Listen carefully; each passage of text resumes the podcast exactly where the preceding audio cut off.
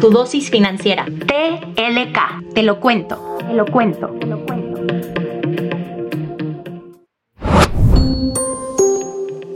Te damos la bienvenida a tu dosis financiera.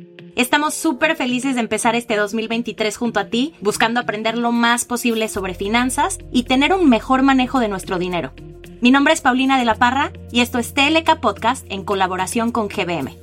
En este episodio vamos a hablar de todos los pasos que podemos tomar para recuperar nuestras finanzas en este nuevo año.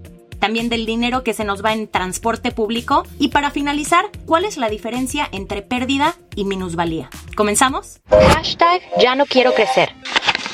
Para nuestra sección hashtag ya no quiero crecer, tenemos una anécdota de nuestra comunidad que dice así. Pensé que cuando creciera no iba a preocuparme tanto por el después de gastar en regalos de Navidad, pero la realidad es que no sé cómo recuperarme financieramente de los gastos que hice durante el mes. También nos acompaña Nacho, nuestro experto financiero de GBM.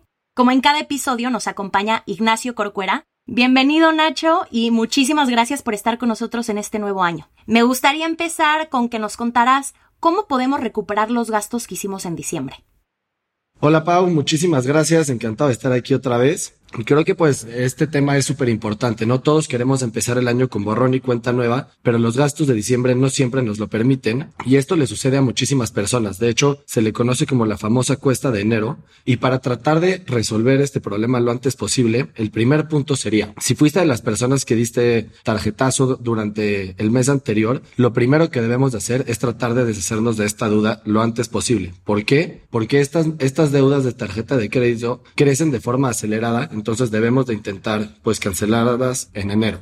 Como segundo punto, planea tus gastos mensuales. El principio del año es un muy buen momento para hacerlo y te recomiendo que intentes recortar todos estos gastos que no son indispensables. Y por último, intentemos domiciliar nuestro ahorro. ¿A qué me refiero con esto? Automatizar el ahorro ya desde el inicio, en el momento en el que tengamos un, ingreso, ya lo, lo enviamos a nuestra cuenta de ahorro y ya hay muchas instituciones que te ayudan a hacer este proceso de forma automática para que no te tengas que preocupar por hacer estos movimientos. Correcto, Nacho.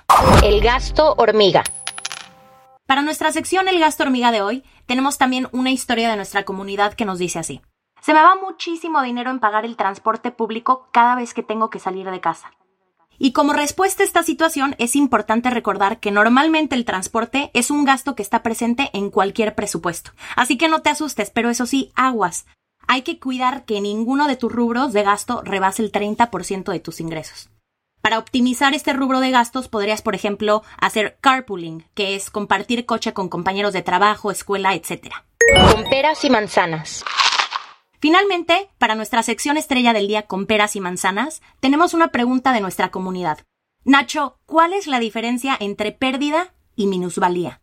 Este es uno de los conceptos menos entendidos en el mundo de las inversiones, pero es un concepto muy sencillo.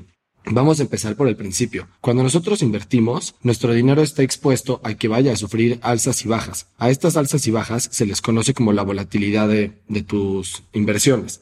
La volatilidad de una inversión va a depender del riesgo de la misma. Es decir, si inviertes en un instrumento con mucho riesgo, vas a tener mayor volatilidad y si inviertes con un instrumento de poco riesgo, va a tener un comportamiento con una muy baja volatilidad.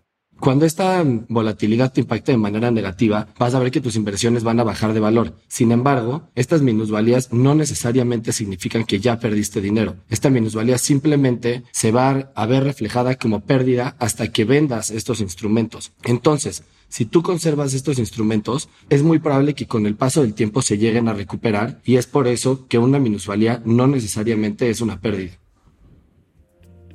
Nacho, muchísimas gracias por todo tu tiempo y todas las recomendaciones que nos das.